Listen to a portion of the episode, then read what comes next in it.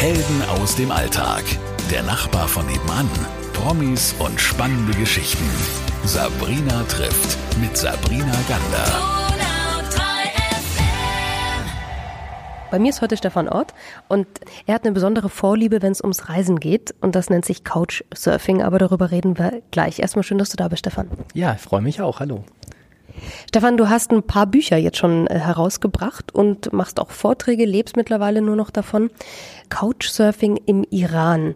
Meine Reise hinter verschlossenen Türen, ein Bestseller. Vielleicht magst du mal eingangs sagen, wie kamst du überhaupt auf die Idee, per Couchsurfing so besondere Länder wie unter anderem den Iran zu besuchen? Das war eigentlich ganz natürlich, das auch für Bücher zu machen, weil ich es privat seit 15 Jahren schon betreibe, dass ich bei fast jeder Reise eigentlich Couchsurfing nutze. Vorher Hospitality Club, das war so der Vorgänger von zwei Deutschen gegründet, später dann hauptsächlich Couchsurfing und es war für mich so trivial, dass ich so gar nicht so schnell dran gedacht habe, da mal Bücher drüber zu machen, weil das für mich das Normale ist sozusagen. Aber im Iran passte dann einfach alles zusammen. Also da kam ich eben damit in die Wohnung rein, konnte diese zwei Welten, diese disziplinierte, regeltreue öffentliche Welt und dann die private Welt, wo alle Regeln gebrochen werden. Das war so spannend. Da passt es einfach dann perfekt, so zu reisen. Und jetzt natürlich die Frage, warum Iran? Man kann natürlich auch mal schön Italien anschauen. Hat natürlich einen anderen Reiz, wenn man in ein Land äh, reinfährt oder auch durchfährt,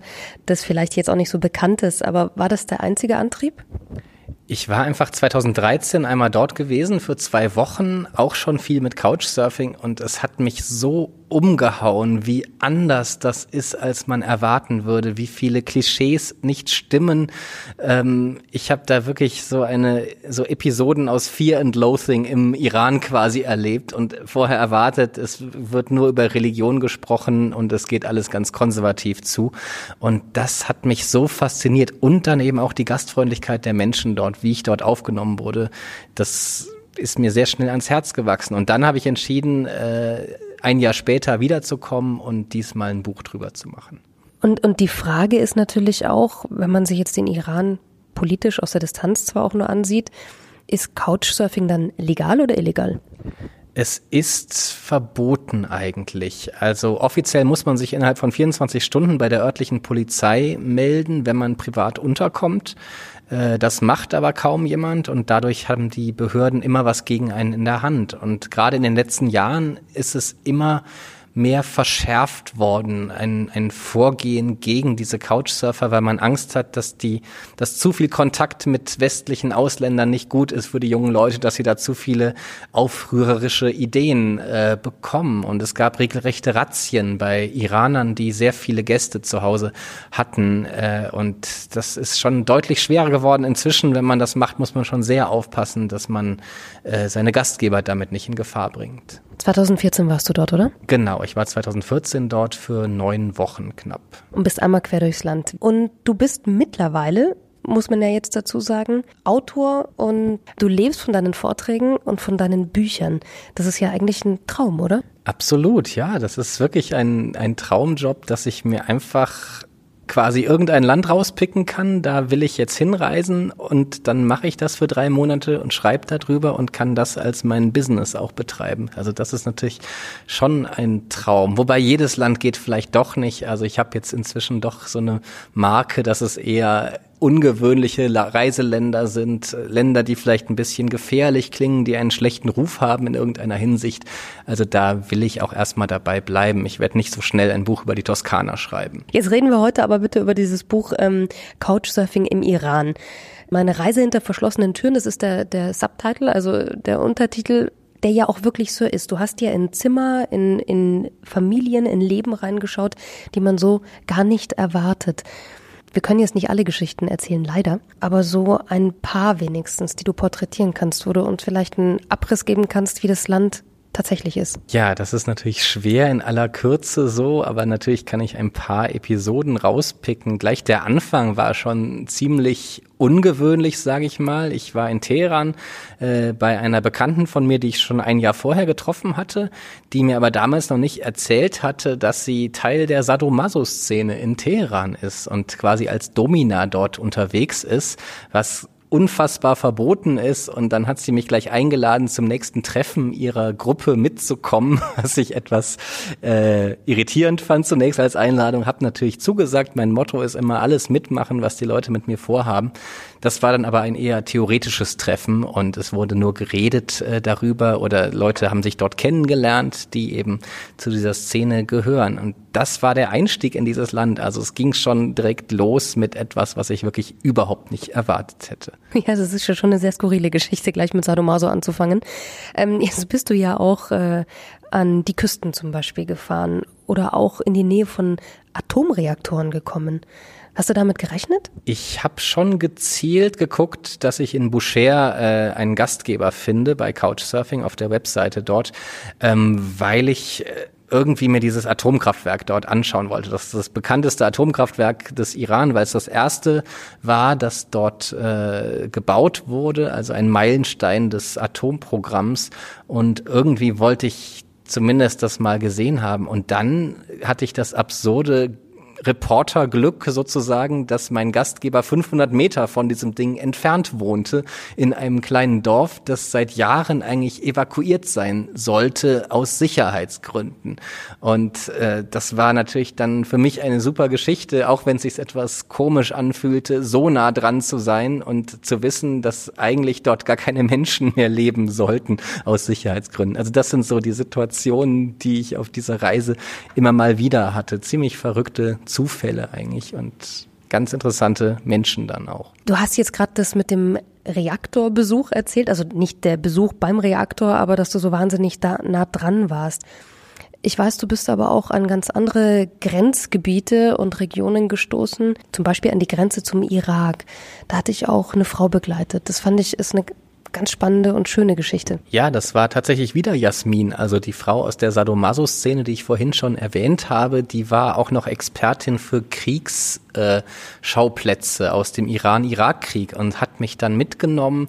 Äh, eine Woche lang sind wir rumgereist und haben uns diese Kriegsschauplätze angeschaut und das war für mich natürlich eine sehr exklusive Erfahrung. Da kommt kaum ein westlicher äh, Tourist hin. Das ist eher, das sind eher Gedenkstätten, die sich hauptsächlich an die Einheimischen äh, richten, die für die Menschen dort interessant sind, die, die möglicherweise Angehörige verloren haben in dem Krieg. Aber ganz interessante Städten. Es war teilweise so ein bisschen kritisch, da hinzufahren. Man wurde als ausländischer jo äh, äh, Journalist, hätte ich jetzt fast gesagt, als Tourist äh, da schon beäugt. Und ich bin ja eigentlich Journalist, also das war schon schon auch immer ein Thema, dass ich das dann geheim halten musste in diesen äh, Situationen. Gab es denn mal eine brenzlige Situation? Also hattest du mal das Gefühl, ähm, es ist bedrohlich auf einmal? Also einmal waren wir da gerade in der Nähe zur Grenze zum Irak äh, und wurden von Polizisten aufgegriffen, die dann äh, uns zur Wache mitgenommen haben und alle Gepäckstücke durchsucht haben,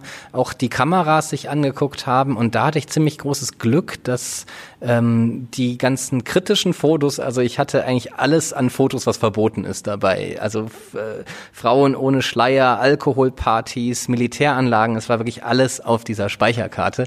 Und da hatte ich riesiges Glück, dass die Polizisten die ersten 200 Fotos, die sie sahen, fürchterlich langweilig waren, weil die einfach aus der dortigen Region waren, Männer auf Pferden in traditionellen äh, Trachten sozusagen. Das fanden die nicht interessant und haben dann wirklich aufgehört, in der Kamera zu suchen. Also das war dann schon ein großer Glücksfall. Und ich habe auch gemerkt, dass die viel Interesse an den Notizblöcken, Notizbüchern haben. Ähm, also zum Glück haben sie da nicht alles gefunden und nicht gemerkt, dass ich eben auf einer Recherche unterwegs war. Wie war denn die Stimmung bei deinen Gastgebern? Die haben ja da was Illegales getan und doch irgendwie habe ich das Gefühl, auch so in deinen Erzählungen, wie du von diesen Begegnungen und Momenten dort erzählst, dass gerade dieses Couchsurfing für viele Iraner so, so ein Stück Freiheit bedeutet. Absolut. Also man muss dazu sagen, dass viele Iraner generell eine gewisse Routine darin haben, Regeln zu brechen. Also Facebook ist verboten, jeder zweite Iraner ist bei Facebook. Äh, Satellitenschüsseln sind verboten, aber an ganz vielen Häusern sieht man Satellitenschüsseln. Also es gibt wirklich eine gewisse Routine im Regelbrechen und dazu gehört dann das Couchsurfen eben auch. Und es gibt dort eine riesige Gastfreundlichkeit. Äh, die Leute sind so herzlich, haben so gerne Besucher, dass sie das sich auch nicht wegnehmen lassen wollen von einem Staat, der sowas äh, verbieten will. Also von daher war da jetzt nicht viel Überredungskunst nötig. Man wird doch sehr oft gleich auch nach Hause eingeladen, egal ob man jetzt mit, mit so einer Plattform wie Couchsurfing reist oder, oder nicht. Diese besonderen Begegnungen mit dem Menschen ist das eine. Was waren denn da vielleicht für Vorurteile, die du selbst hattest, als du in den Iran gefahren bist, die du danach nicht mehr hattest? Also ein Vorurteil vor der ersten Reise war sicher, dass die meisten Menschen ganz extrem religiös sind dort bestimmt. Dass äh, man liest äh, statistisch, dass 99,5 Prozent der Iraner islamgläubig äh, sind, Schiiten sind, die meisten davon Schiiten ähm, und da habe ich nicht groß dran gezweifelt, als ich diese Zahlen gesehen habe. Aber als ich dann in dem Land unterwegs war, äh, habe ich doch gespürt, dass so viele junge Leute, sobald die Tür zu ist, zu Hause ganz offen darüber reden, dass sie gar nichts vom Islam halten zum Beispiel oder dass sie gar nichts von ihrer Regierung dort äh, halten. Und das fand ich äh, sehr spannend. Und viele waren, äh, viele von meinen Couchsurfing-Gastgebern waren jetzt nicht streng praktiziert praktizierende äh, Islamgläubige. Also das war sicher eine Überraschung. Und generell immer wieder diese zwei Welten, wie im privaten eben alles passiert, was verboten ist, dass öfter mal Alkohol serviert wurde, als ich erwartet hätte. Also da gab es schon ziemlich viele Überraschungen. Was waren denn andersrum vielleicht Vorurteile, die also die Leute im Iran gegenüber vielleicht den Deutschen? Also da habe ich eigentlich oft gemerkt, dass sie sehr gut informiert sind, gerade so über Europa, auch über Deutschland, äh, besser als wir über den Iran. Wussten eigentlich viele über Europa Bescheid, haben sehr kluge Fragen gestellt. Ähm, manchmal kamen die verrücktesten Sachen. Einer fing an, Goethe zu zitieren, eine Straßenbekanntschaft, äh, der dann äh, Goethe auf Deutsch zitieren konnte oder so. Oder danach auch sehr präzise Fragen über die Situation in Europa stellte. Also da habe ich jetzt gar nicht so äh, in Erinnerung, dass da irgendwelche völlig falschen Vorurteile kamen. Eher ganz große Herzlichkeit und mit offenen Armen wird man empfangen. Ich habe mir gedacht, weil du erzählt hast, das sind so zwei Welten. Es gibt ja auch diese Hochzeiten, wo dann ohne Schleier getanzt wird bei den Frauen jetzt. Und wenn man das richtige Geldbündel irgendwo hinlegt, dann klappt das teilweise ja auch ganz gut. Es gibt ja dann aber auch immer eine Seite, die wegschaut. Also hattest du das Gefühl, dass auch die Polizei vielleicht gar nicht so strikt war, wie man sie von uns aus vielleicht denkt? Das ist schwer zu sagen. Man kann schon sehen, dass unter dem Präsident Rouhani es ein bisschen lockerer wurde, dass auch die äh, Sittenpolizei zum Beispiel, die sonst in der Öffentlichkeit deutlich präsenter war, äh, dass die etwas weniger sichtbar wurde in den letzten Jahren. Aber ansonsten glaube ich eher, dass, dass die Leute einfach sehr genau wissen, wie sie denen ein Schnippchen schlagen können. Teilweise sind sie sehr kreativ damit. Es gab zum Beispiel sogar eine App, die meldet, wo gerade die Sittenpolizei unterwegs ist in der Stadt, wo man dann live äh, immer gemeldet hat, wer jemand sieht, hat es sofort gepostet und dann wusste man Bescheid, wo die sind und konnte einfach die andere Seitenstraße nehmen. Also es wird einfach wahnsinnig äh, kreativ da, daran gearbeitet, äh, dass man man eben mehr Freiheiten hat, dass man diese strengen Seiten dieses Staates irgendwie umgehen kann. Es klappt auch nicht immer. Also jetzt gerade wieder sind äh, ein paar Frauen, die ohne Kopftuch in der U-Bahn unterwegs waren und da demonstriert haben gegen das Kopftuch. Da ist ein Video entstanden. Die haben viele Jahre Haft dafür bekommen. Also es ist ein wirklich reales Risiko, was man eingeht, eben wenn man diese Regeln bricht. Das ist wieder die andere Seite davon. Was ist dir denn besonders ans Herz gegangen? Immer wieder die Begegnung mit den Menschen, auch dieser Kampf, den die Leute führen. Also im Vergleich dazu haben wir hier eigentlich keine ernsthaften Probleme, wenn man das mal so äh, sieht. Und wenn, wenn Leute einfach so einen Drang haben, die simpelsten Freiheiten zu haben, die für uns irgendwie selbstverständlich sind. Es waren oft diese ganz kleinen Momente auch. Also ein Gastgeber zum Beispiel hat äh, gesagt, er will nur einmal im Leben seine Freundin in eine Bar mitnehmen und sie auf einen Cocktail einladen. Und äh, war wirklich den Tränen nah, als er das gesagt hat. Und das, äh, das rückt dann so einiges gerade, wenn man denkt, was wir hier für ein privilegiertes Leben im Vergleich haben. Du hast ja vorhin erwähnt, dass ähm, die Polizei euch einmal aufgeglaubt hat und ähm, dann deine Kamera durchgeforstet hat, aber nichts wirklich gefunden hat, Gott sei Dank.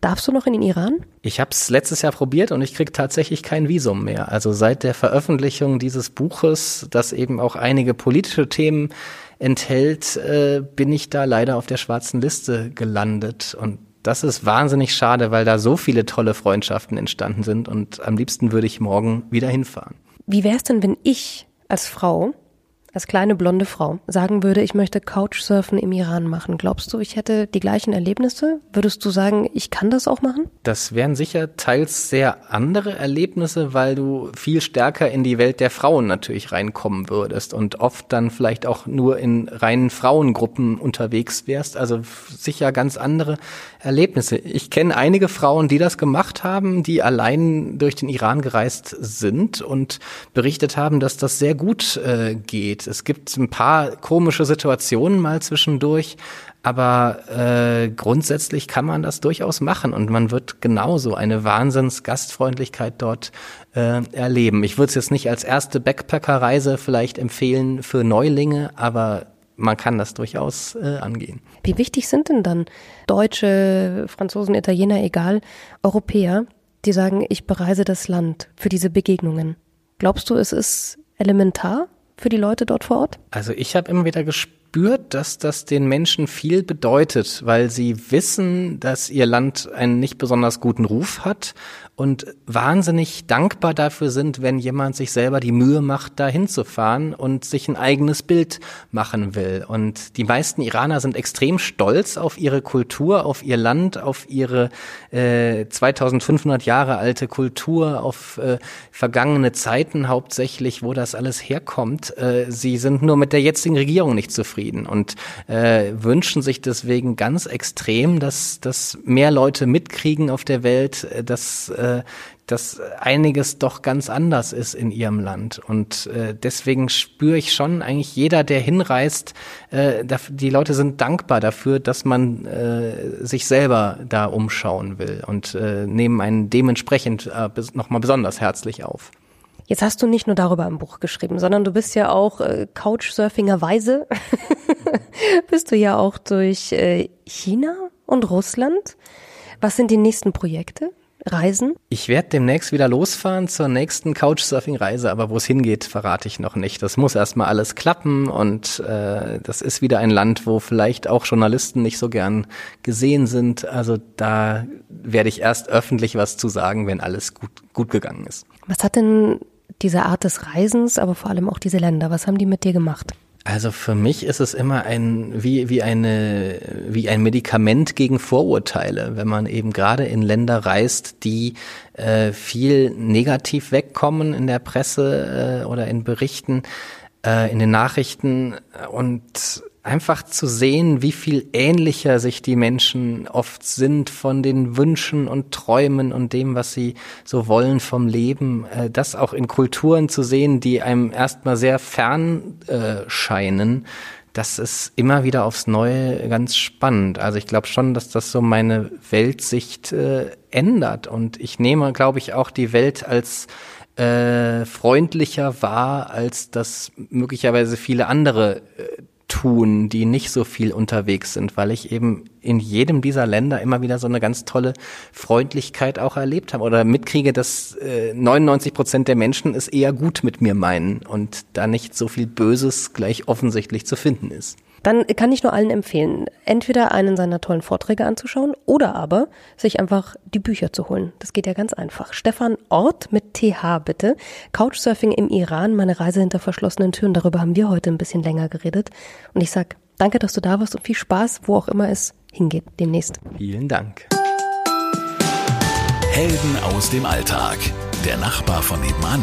Promis und spannende Geschichten. Sabrina trifft mit Sabrina Gander.